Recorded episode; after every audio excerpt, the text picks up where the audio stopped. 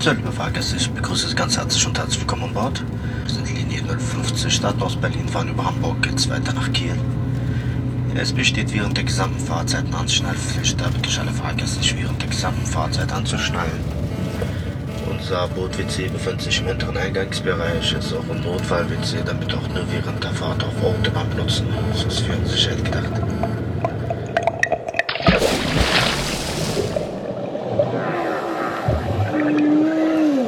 Treibholz, der Ozeanographie-Podcast mit Maxi und Ronja.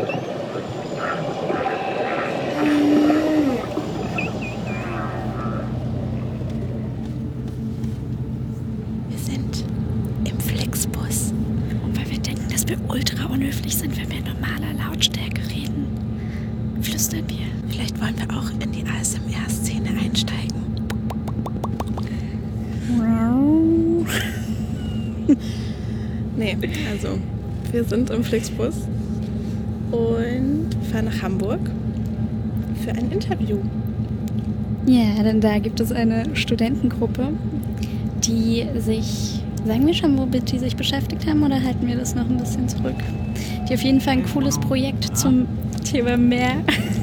Ich bin um 15.10 Uhr am Busbahnhof, also hat der Busfahrer gerade gesagt. Ja, wir sind auch um 15.10 Uhr am Busbahnhof. So, ja, fünf Stunden später schätze ich mal. bis dann, Ähm, äh, ja, und fahren dann zum ja. Biozentrum. Wir besuchen nämlich eine Zoologie-Vorlesung, Bitte? wo ähm, dieses Projekt vorgestellt wird. Äh, Game heißt das Projekt. Und es geht um Muscheln, Mikroplastik Ja, und Ja, Mikropartikel. Noch älter lassen. äh, und das ist vom Geomar-Institut. Habt ihr ja alle schon gelesen. Aber es ist ja auch schön, wenn man es nochmal hört. Wie die Flixbus-Begrüßung. Man weiß schon Bescheid, aber es ist einfach schön, wenn man es nochmal persönlich gesagt Und bekommt. das ist unsere erste Ansage aus dem Flixbus. Mal gucken, wie viele es noch geben wird. Ja, wir fahren noch drei Stunden und melden uns nochmal bestimmt. Bis dahin. Ahoi! Blub, Blub, blub.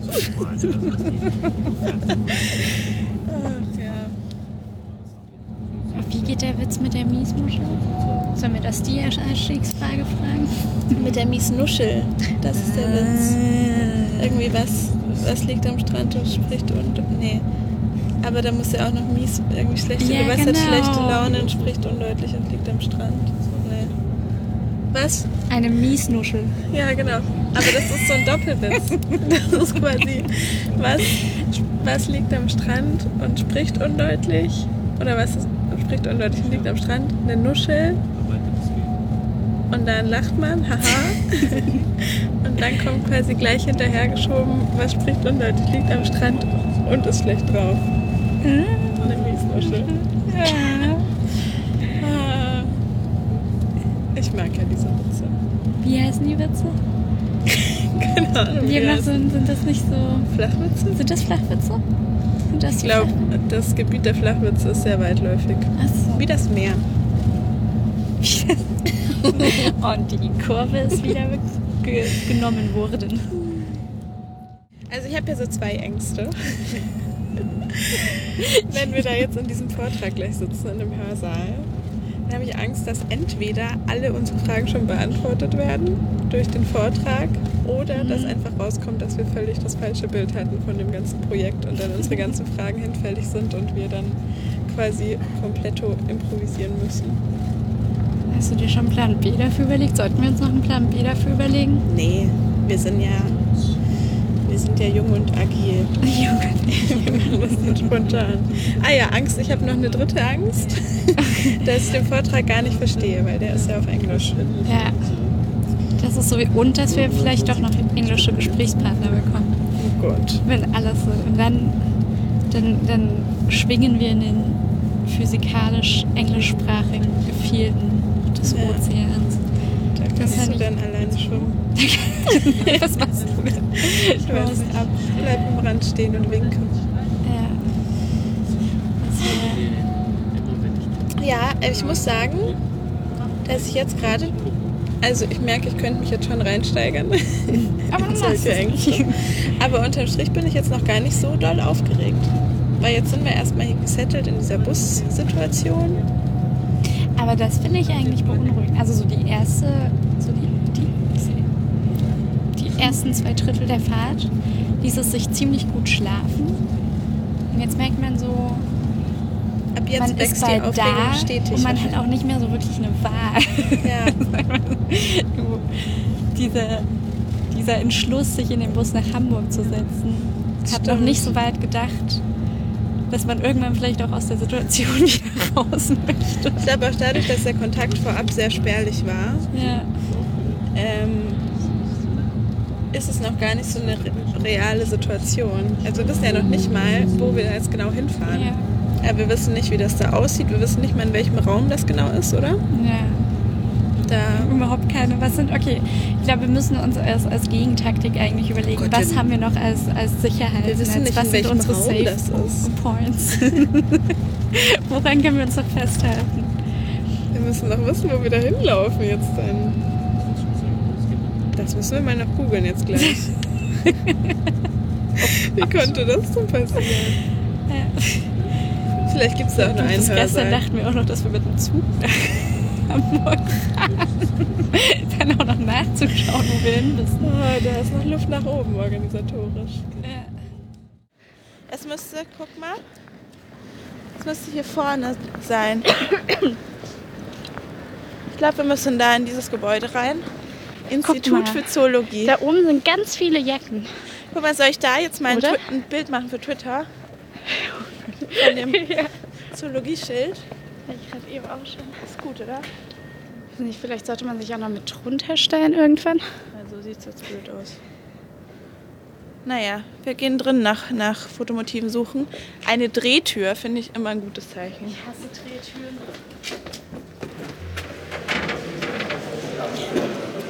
Wunderschönen guten Abend zum zoologischen Kolloquium. Wir haben äh, Gäste aus Kiel hier, aber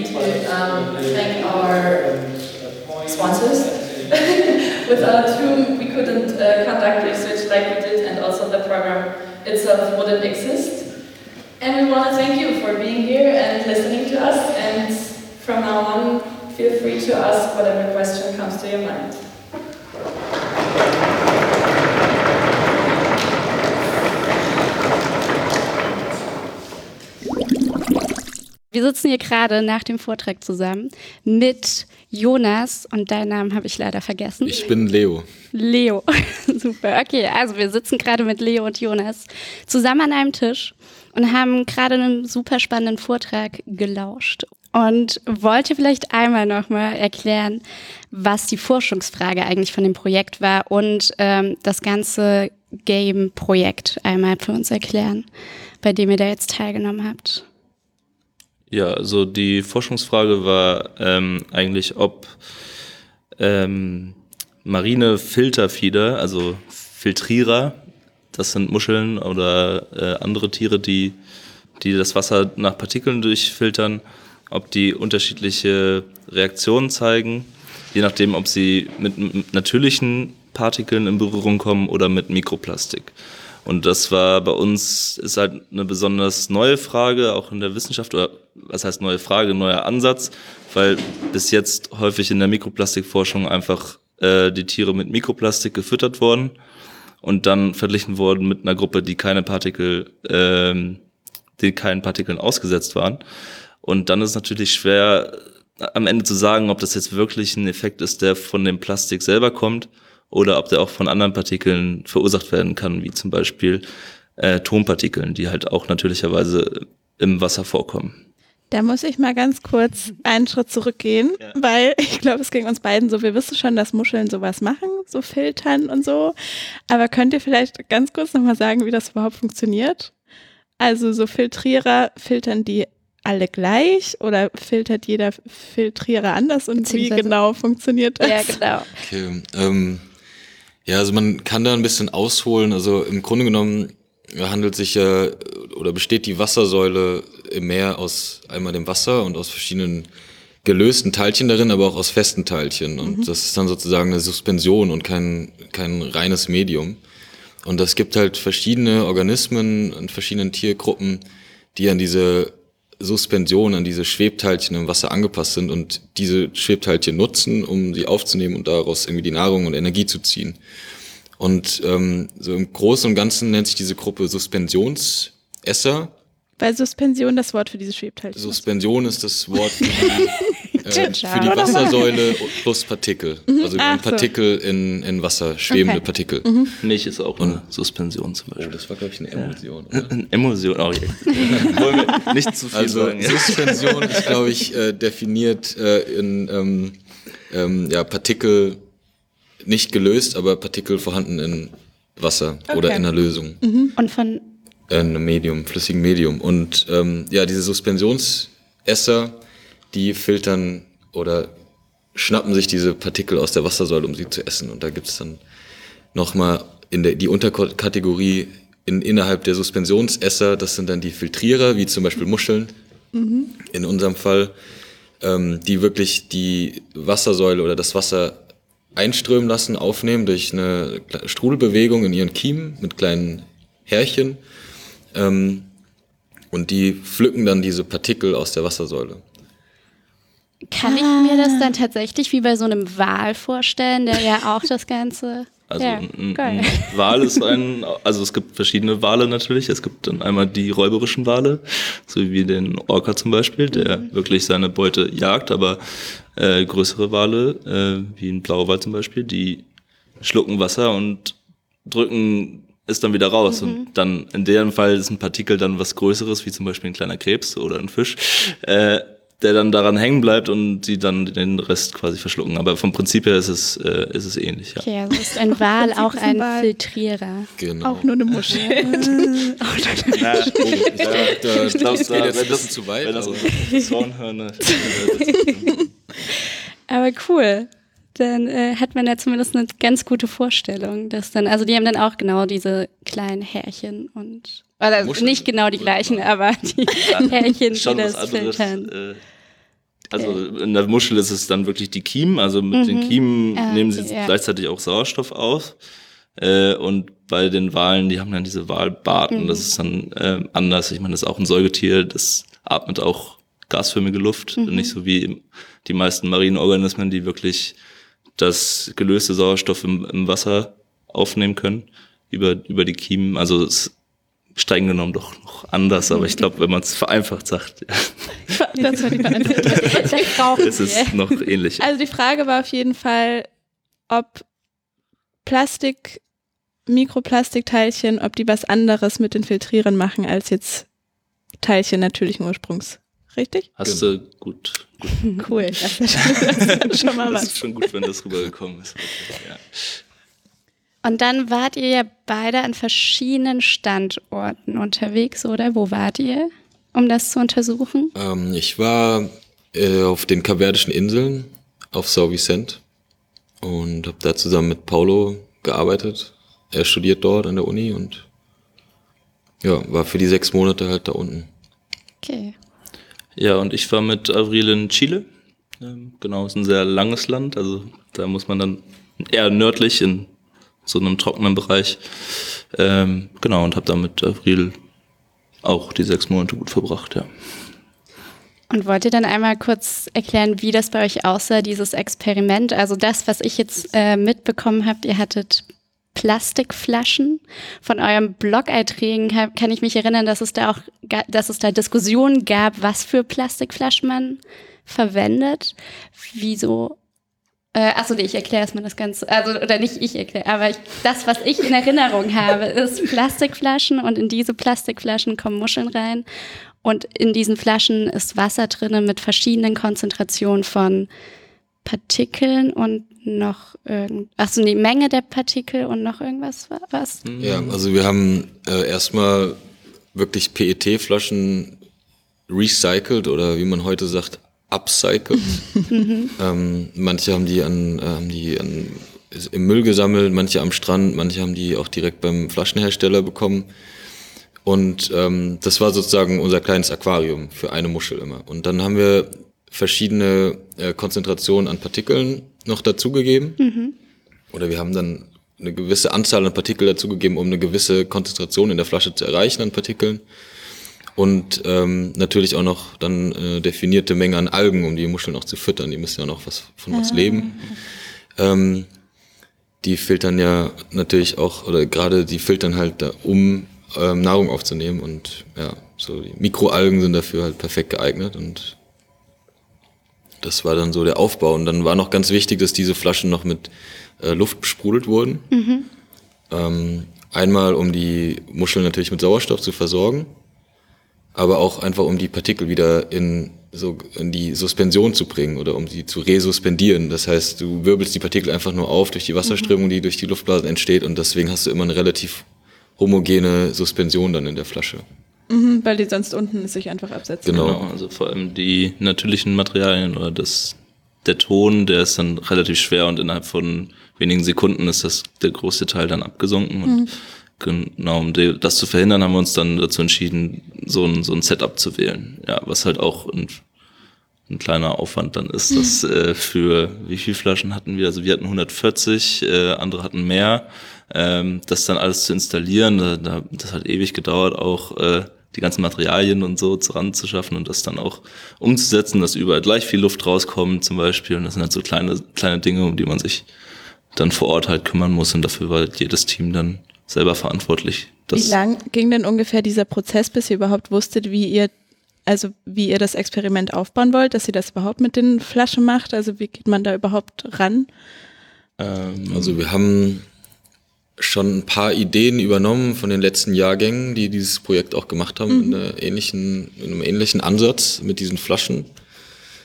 Ähm, ja, dann ging es aber so wirklich in der Teamplanung los, so im März ungefähr, als wir uns schon hier in Deutschland getroffen hatten zusammen. Und dann vor Ort ging das ab dem ersten Tag los, äh, zu, zu sehen, was, was haben wir überhaupt für, für technische Hilfsmittel, was haben wir da für, für Werkzeuge, was haben wir da überhaupt für Flaschen. Ähm, und dann haben wir eigentlich so drei Monate, jetzt, also auf den Kaverden haben wir drei Monate aufgebaut und diesen Versuch irgendwie auch getestet zwischendurch, ob das auch alles läuft und ob das auch ähm, lang, langfristig auch laufen kann für unseren gesamten Versuch. Und dann haben wir nach drei Monaten erst mit dem eigentlichen Experiment angefangen. Schon ganz schön lang. ja, das ist Und halt die, auch ein Unterschied zu, es ist immer schon alles vorbereitet. Also es ist eigentlich genau diese drei Monate, die man halt sonst eigentlich nicht braucht für eine Masterarbeit, weil normalerweise sind die Methoden schon sehr fix, wenn man eine Masterarbeit annimmt. Und das ist ja auch irgendwie das Interessante bei unserem Projekt, dass wir wirklich dann auch so, klar, wir haben zusammen dann eine Linie, aber jeder muss halt sehen, wie er das vor Ort umgesetzt bekommt. Und das ist halt je nachdem in einigen Ländern viel schwieriger auch als in anderen. Und ähm, das ist dann auch sehr interessant, das dann selber hinzubekommen, ja. Ist auch irgendwas schiefgegangen? Also irgendwas ist gut. Ja, eigentlich ist äh, bei vielen Teams so gut wie alles schief gegangen. Also wir hatten auch Teams, wo nach drei, vier Wochen fast alle Tiere gestorben waren. Oh nein. Äh, ein Team, das Team in Indonesien musste, äh, ich glaube, dreimal starten. Da sind die Muscheln regelmäßig alle gestorben. Ähm, das ist, ja, das ist halt schwierig, auch unter tropischen Bedingungen dann zu arbeiten. Da sind die, die Metabolismusraten viel schneller und äh, wenn da irgendwo oder auch der Sauerstoff ist, äh, der Sauerstoffgehalt kann geringer sein durch höhere Temperaturen.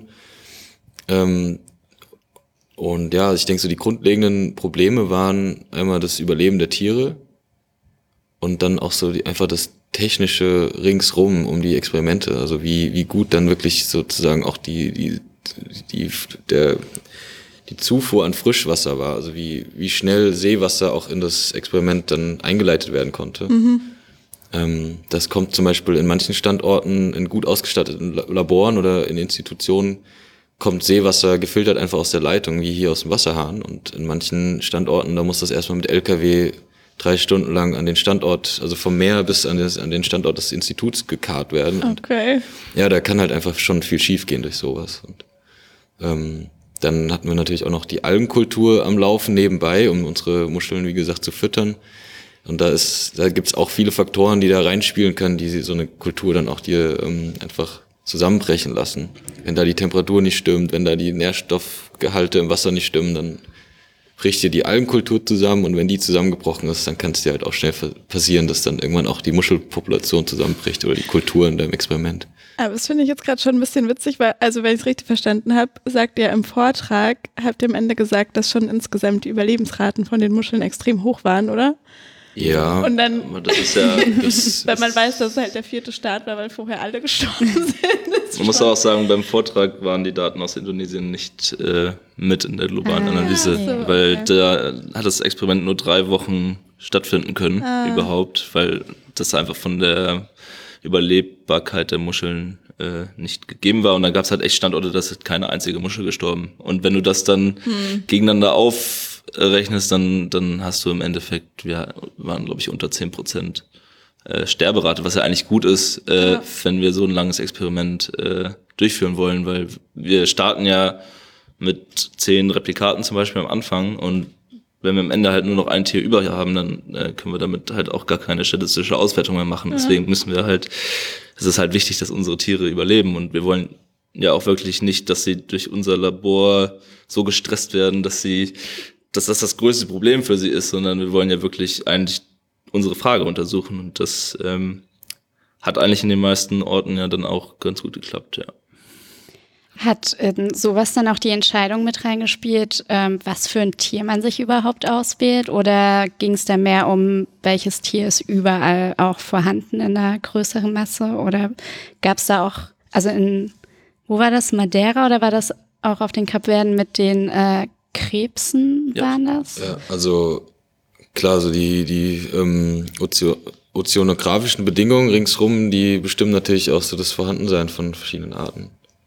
Und ja, Madeira ist ein relativ nährstoffarmer Standort, deswegen gibt's da nicht so viele Muscheln.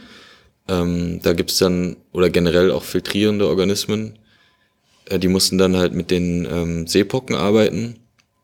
Kap Verde war auch ein Beispiel, wir hatten wirklich nur eine Muschelart, die dafür in Frage kam. Ganz kurz nochmal, mit was mussten die arbeiten? Seepocken? Seepocken. Das sind kleine Krebschen, die, okay. das sind, also ich weiß nicht, das sind diese weißen Sachen, die, ich weiß nicht, warte schon mal. Sieht also, also sieht halt aus wie so ein weißer Vulkan, Vulkan. ja. Und äh, da sind kleine Krebschen drin. Ähm, also die leben fest an einem Standort und die haben so einen kleinen, Okay, das ist cool. so einen kleinen äh, kleine Haube, die sie aufmachen können und dann können sie da mit ihren Geil. Ärmchen rausgreifen. Das und, ist äh, das perfekte Meereskreatur. ja. Wir haben nämlich normalerweise immer eine Meereskreatur der Folge dabei, die wir uns gegenseitig erklären. Und haben vorher schon so, uh, Jetzt, also, wollen wir bei die Fische. Was ähm, habt ihr denn jetzt rausgefunden im Experiment? Kurz und knackig ist, äh, dass wir meistens äh, nicht wirklich ein, also wir haben, es mal ein Unterschied jetzt gewesen zwischen den einzelnen Ergebnissen, die wir vor Ort hatten und wir haben dann am Ende alle Ergebnisse verglichen global. Wenn wir uns jetzt auf dieses globale konzentrieren, wo wir die meisten Datenpunkte haben, dann haben wir gesehen, dass wir ähm, beides hatten. Also wir hatten einmal Effekte einfach von einer erhöhten Partikelkonzentration an sich, zum Beispiel bei der Filtrationsrate, das oder bei ja, Filtrationsrate. Da haben wir gesehen, dass ähm, unabhängig vom Plastik oder natürlichem Material in der höchsten Konzentration die Filtrationsraten reduziert waren in den, in den Muscheln, ähm, was dann auf einen darauf hindeutet, dass einfach erhöhte Partikelkonzentrationen einen Effekt haben, aber dass Plastik nicht schlimmer ist als das natürliche Material. Und dann hatten wir das in dieser Byssus-Produktion, muss ich glaube ich auch kurz erklären, dieses, die, Diese das sind, Seide, oder? das sind die Fäden, mit denen sich Muscheln festhalten. Also sie sind ja Muscheln, die auf Hartsubstrat leben und äh, damit sie nicht weggespült werden von Wellen und auch von Prädator Prädatoren nicht so schlecht abgerissen werden können, kleben die sich mit so kleinen ähm, Fädchen aneinander fest und formen dann ganze Riffe äh, Ach, aneinander fest. aneinander und am Substrat. Also das ist wirklich das, die, also sind sehr soziale Tiere. Nein, also ähm, sie sind, kommen immer ähm, zusammen vor. Und äh, wir haben gesehen, dass die Nummer von diesen Bussusfäden reduziert wurde im, äh, in den Tieren, die Pl- Mikroplastik ausgesetzt wurden, im Vergleich zu denen, die nicht diesen Partikeln oder die mit natürlichen Materialien ausgesetzt waren, jedoch nur sehr gering. Also sagen wir, wir hatten mal im Schnitt, sagen wir im Schnitt hat eine Muschel neun von diesen Fäden produziert und ähm, mit natürlichen Materialien und ohne oder mit Plastik dann halt acht. Mhm, also es okay. ist halt wirklich nicht ein großer Unterschied, aber es ist halt statistisch signifikant gewesen. Und auch das Trockengewicht war leicht äh, niedrig in den Muscheln, die Plastik ausgesetzt waren. Das heißt, dass die Muschel abgenommen hat quasi. Genau, das war eine, eine Diät. Also Okay. ähm, genau, das Gewicht hat abgenommen. Das kann natürlich ganz, ganz viele verschiedene Ursachen haben. Äh, das ist halt jetzt was, was wir beobachtet haben. Also es Mhm. scheint und erstmal ist das immer negativ zu sehen, wenn das Gewicht halt abnimmt, Mhm. weil wir haben ja mit den gleichen Mengen an Algen gefüttert, deswegen dürften sie das ja eigentlich nicht. Ähm, wobei man auch wieder sagen muss, dass es halt nur 6% Unterschied waren insgesamt. Das Mhm. heißt, es sind zwar Effekte da, aber die sind relativ gering und deswegen ist halt die Frage, ob das jetzt ein wirklich großer Stress ist, natürlich ähm, schon legitim. Ja. Ja. Ich habe noch, also ich, ich hoffe, ich komme jetzt, jetzt kommt nicht raus, dass ich so gar nichts verstanden habe. Aber ich, nee, weil wir gerade eben auch drüber gesprochen haben, dass ähm, im Moment sind es noch nicht ganz so viele Mikroplastikpartikel pro Kubikmeter. Meter. ähm, ja, und ähm, wenn jetzt aber, bedeutet das jetzt, wenn jetzt irgendwann immer mehr dazukommt, dass ihr dann wahrscheinlich mehr, nehmen sie dann wahrscheinlich mehr Mikroplastik auf als natürliche Mikropartikel und dadurch steigern sich auch die Werte, die ihr jetzt, also so, dass sie weniger Fäden bilden würden oder? Also man könnte das so, man könnte das so sehen vielleicht, aber ähm, wenn wir das jetzt, also die, die Zahlen, wenn die in der Umwelt jetzt steigen an, an Mikroplastikpartikeln, dann kommen die, ich weiß nicht, in tausenden von Jahren vielleicht an die Zahlen, die wir bei uns im Experiment Okay. ver verwendet haben, kommen die ran und ähm, bis die Effekte so ähnlich sind wie in unserem Experiment jetzt, das äh, wird noch eine lange Zeit dauern. Beziehungsweise dann ist es sehr wahrscheinlich, dass im Feld oder im, in, in der wirklich in der Natur einfach auch ganz andere Effekte dann noch auch indirekt wirken können durch das Mikroplastik, was wir jetzt überhaupt ausgeblendet haben. Also das konnten wir überhaupt nicht äh, messen, solche Interaktionen wie zum Beispiel mit dem mit den Bakterien, die auf Mikroplastikpartikeln siedeln oder mit äh, Schadstoffen, die sich an Mikroplastikpartikel anlagern oder Schadstoffe, die direkt aus dem Mikroplastik raus diffundieren und dann in die Tiere übergehen. Aber das klingt jetzt so, unterm Strich ist eigentlich gar nicht so schlimm mit dem Plastik, oder? Ja, das ist, äh, die Frage haben wir auch schon öfter bekommen und das ist halt immer das Problem. Also die Frage ist jetzt natürlich, wir haben jetzt Muscheln untersucht und haben gesehen, es war kein großer Effekt, sie sind nicht alle sofort gestorben, sagen wir es so. Das ist ja, um das jetzt vereinfacht zu sagen. Äh, und das stimmt, für Muscheln an sich, die kommen relativ gut mit dem Mikroplastik klar. Das heißt aber natürlich nicht im Umkehrschluss, dass Mikroplastik an sich kein Problem ist. Also da muss man halt dann wieder vorsichtig sein mit dem, was wir gemacht haben, weil das hatten wir auch kurz in der Diskussion angesprochen. Man muss das natürlich auch in verschiedenen Taxa dann auch noch untersuchen. Kann, es ist natürlich wahrscheinlich, also es ist sogar sehr wahrscheinlich, dass kleinere Organismen, also Planktonorganismen, ähm, vielleicht viel größere Probleme noch mit äh, Mikroplastik haben als jetzt unsere Muscheln oder Muscheln, die speziell großen Partikelmengen generell angepasst sind. Ähm, Und wenn Plankton ein Problem hätte, hätten alle anderen auch ein Problem, weil. genau, ne? das Okay. ist in der Nahrungskette immer weiter nach oben. Ja. Das ist ja alles verknüpft miteinander. Und äh, ich wollte aber noch ähm, was zu sagen, dass wir halt auch wirklich ähm, da differenzieren müssen, dass wir jetzt ein Laborexperiment gemacht haben, das nur sechs Wochen ging, beziehungsweise auch, teilweise auch bis zwölf Wochen. Aber das das spiegelt halt nicht eins zu eins die Wirklichkeit da draußen Ja. in der Natur wieder. Und da müsste man natürlich eine, Langzeit, eine Langzeituntersuchung machen, ähm, um die genauen Effekte, wie sie dann draußen im Feld sind, dann um rauszufinden. Okay. Also würdet ihr jetzt sagen, das, was ihr jetzt zu den Muscheln rausgefunden äh, habt, ist schon der größere Schluss aus euren äh, Experimenten oder könnt ihr, oder ist das der kleinere Schluss, aus dem ihr trotzdem noch auf was Größeres schließen könntet? Also ist auch völlig in Ordnung, wenn das der. Nö, also, äh, also ich kann ja jetzt nur für mich persönlich halt äh, reden, aber äh, ich würde jetzt nicht großartig ähm, versuchen, die Welt damit zu erklären. Also, Mhm. weil man muss halt sich immer klar bleiben, was man getan hat und Ja. was man, was man aussagen kann. Und das natürlich als Wissenschaftler, ich meine, wir haben alle die Physiker gelesen, man hat ja auch eine gewisse Verantwortung mit dem, was man halt auch dann von sich gibt. Und deswegen muss man da halt konservativ sein und sagen, ähm, ja, wir sehen zwar Unterschiede, aber sie sind gering.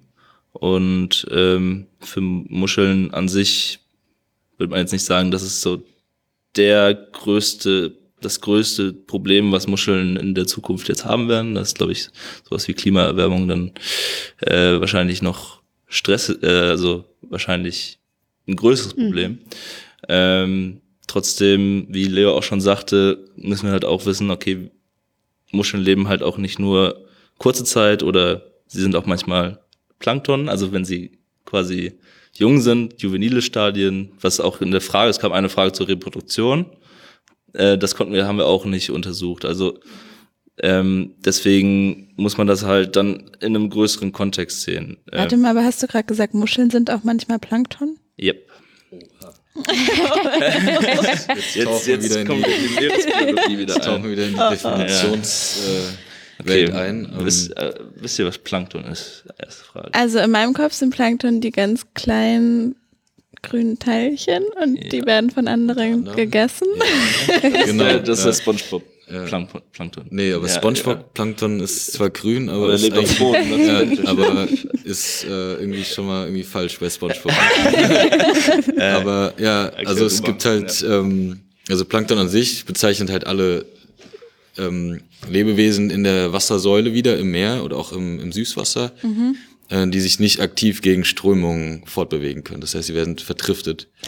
Das kann, äh, das kann eine Qualle sein zum Beispiel, als großes Beispiel des Planktons. Ach Das so, können echt? aber auch diese kleinen grünen Teilchen sein, die du eben angesprochen hast. Okay, das, das ist dann meistens das äh, Phytoplankton, also kleine Mikroalgen. Und dann gibt's auch noch das Zooplankton. Das sind dann ganz das der kleine Krill? Krebse oder auch äh, Krill gehört auch noch dazu, aber ist schon relativ Die können sich groß. Ja.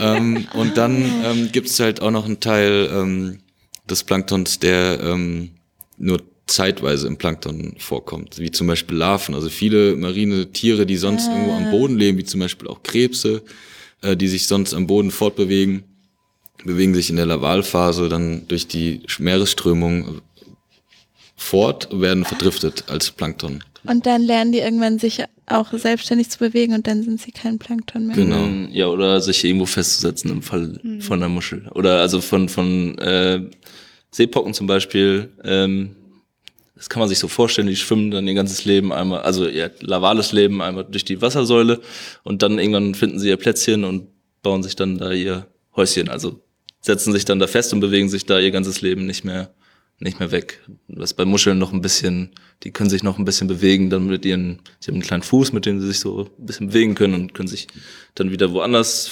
festmachen oder nicht. Aber normalerweise, wenn die einmal in ihrem Klumpen dann drin sind, dann bewegen die sich hier eigentlich auch nicht mehr so großartig.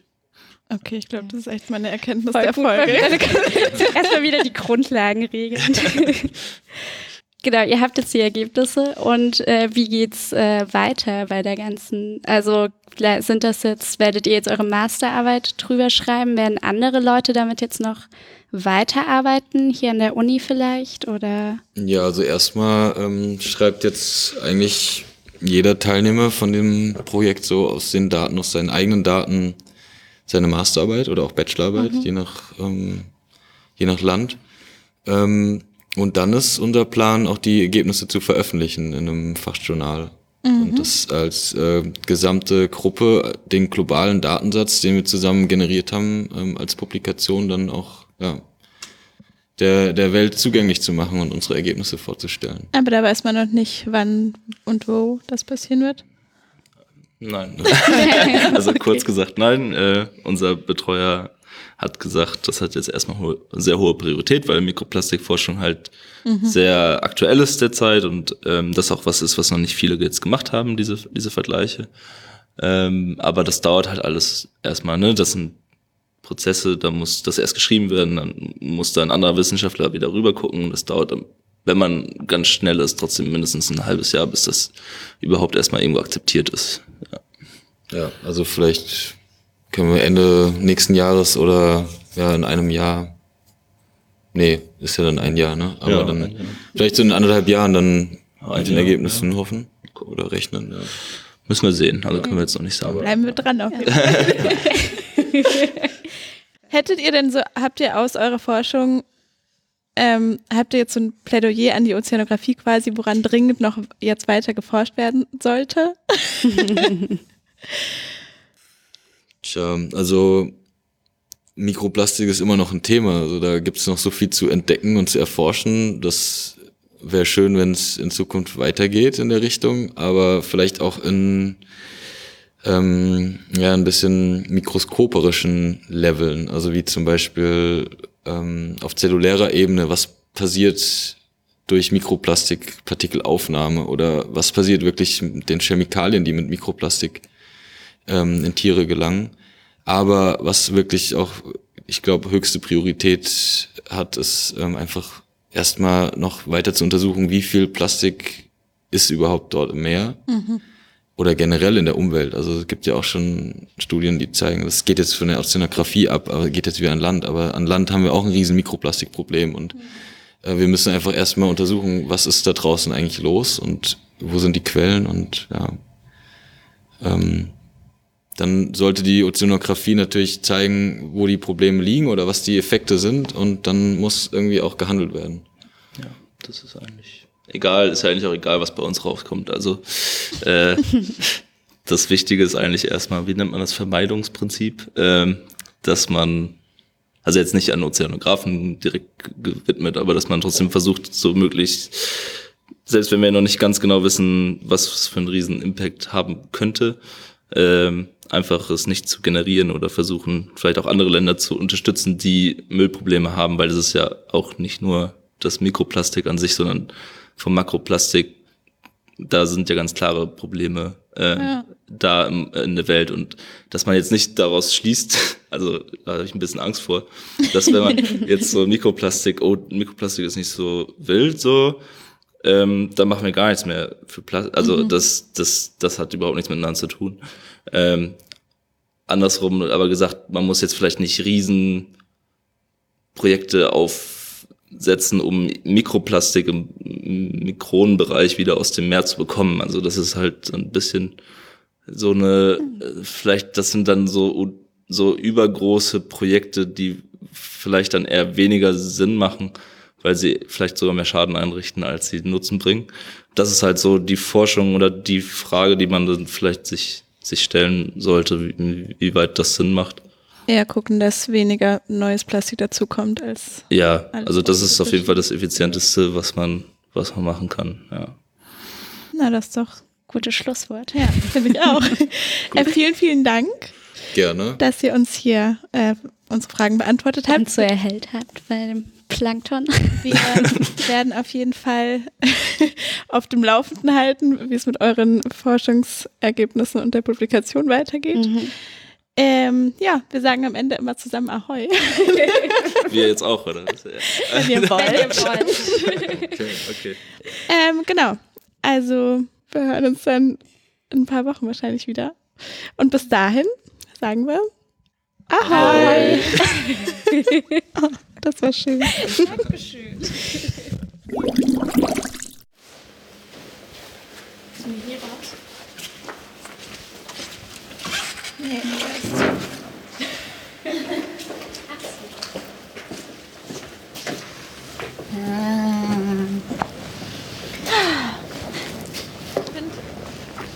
Ich habe irgendwie das Gefühl, wir sollten mit unseren Interviewpartnern vorher immer einfach ein Bierchen trinken gehen. ja, voll. Weil das ist immer so die letzten Minuten, wenn sie dann auch merken, dass es jetzt gleich vorbei ist und dass sie wieder ein bisschen lockerer sein können und so. Und wir dann so entspannter sind. Und dann ist es ein Gespräch. Und das finde ich viel schöner als, als so dieses komische Interview-Setting von wir stellen Fragen, denken uns zwar unseren Teil zu den Antworten, sagen aber nichts, weil man will ja auch nicht unterbrechen. Und, und irgendwie, ja, weiß nicht, wie wir das hinbekommen können, dass es, Entspannter dass es wird. einfach mehr ein Gespräch ist. Ja. Dass Vor die auch, auch- checken, dass die sich auch mal gegenseitig ins Wort fallen können und so und uns und wir denen und, und so. Da hier ist eine Mauer, da können wir nicht langlaufen. Ähm, Ich hätte gerne noch mal mehr über Diagramme gesprochen. Warum? Weil ich die nicht gecheckt habe. Ja, aber das Und Diagramme schon noch mal was Cooles sind. Und das so der Part war mit, was genau haben sie da eigentlich untersucht. Ja, stimmt. Und das waren so ein paar Punkte, die, Wir haben halt extrem lang gebraucht, ähm, um so Grundlagen zu klären. ja, Haben da sehr viele Abzweigungen genommen. Dass dann dafür gar nicht mehr so viel Zeit war, aber das finde ich eigentlich gar nicht so schlecht. nee, Grund, Grundlagen sind wichtig. Wie wir heute wieder gemerkt haben. Alter, wie krass, oder? Mit dem Plankton. ja. Obwohl ich ja, also mein Problem war, ich hätte zum Beispiel die Muschel schon dem Grill zugeordnet. Ja, aber dass Aber- eine Qualle auch Plankton ist, Aha. das ist doch, das ist Big News. ich dachte echt immer, ja. Plankton ist das Wort für so Kleinstteilchen. Und dass es einfach per Definition nur heißt, dass es was ist, was quasi zu kraftlos ist, um gegen den Strom anzuschwimmen. Ja, beziehungsweise gar nicht die Mittel hat, um sich mit irgendwas überhaupt fortzubewegen, oder? Es wäre witzig, wenn es irgendwann so Jugend, Jugendwort des Jahres wird, weil es in so eine Beleidigung für jemanden, der keine. Meinung hat und so. Nee. Das ist auch so ein, oder so ein Plankton, ey. Stell dir das vor. Ja, vielleicht solltest du versuchen, das zu etablieren. Nee, glaube nicht. Ich will da auch kein, ich will nicht die Gefühle von Plankton tonsen. Ja, okay. Fair enough. Also wir sitzen jetzt wieder im Flixbus auf dem Weg nach Berlin von Hamburg. Voraussichtliche Ankunftszeit 0 Uhr. Richtig spät also. Ja, und jetzt kann man jetzt haben wir drei Stunden Zeit, um es nochmal auf uns wirken zu lassen. Wieder runterzukommen. Ja. Ja. Ich finde das tatsächlich auch immer so, also so dieser Moment, wo du so denkst, so krass, ist schon wieder auch alles so vorbei. Also Ja. man hat ja ein bisschen sich da immer so Das ist wie hingepressured. so äh, wie der Abschlussball in der Schule, finde ich, vom Tanzkurs. Ui. Da bestellt man sich vorher extra Kleid und dann müssen die Haare passen und die Handtasche muss die richtige Farbe haben. Und dann ist der Abend halt eigentlich so mittel, mittel. Mittelspannend. Ja. Hm. Ich war nie beim Aber ich fand es jetzt schon spannend. Das wollte ich damit gar nicht sagen. Aber das Gefühl, dass, dass es dann so schnell vorbei ist. Ihr lasst sich gar nicht aus der Ruhe bringen, Ronja. Nee, ich fand's auch super spannend. Ich fand's auch geil, habe ich das vorhin schon gesagt, Also- wirklich mal so richtig so erzählt bekommen, wie so ein Experiment tatsächlich abläuft. Ja, Ich glaube, das hatten wir so noch nicht. Das finde ich gut. Ja, voll. Hm, Ja. Und jetzt? Ja, jetzt schlafen wir, oder? So ein bisschen Podcast noch hören. Ja. Gute Nacht. Gut. Ahoi.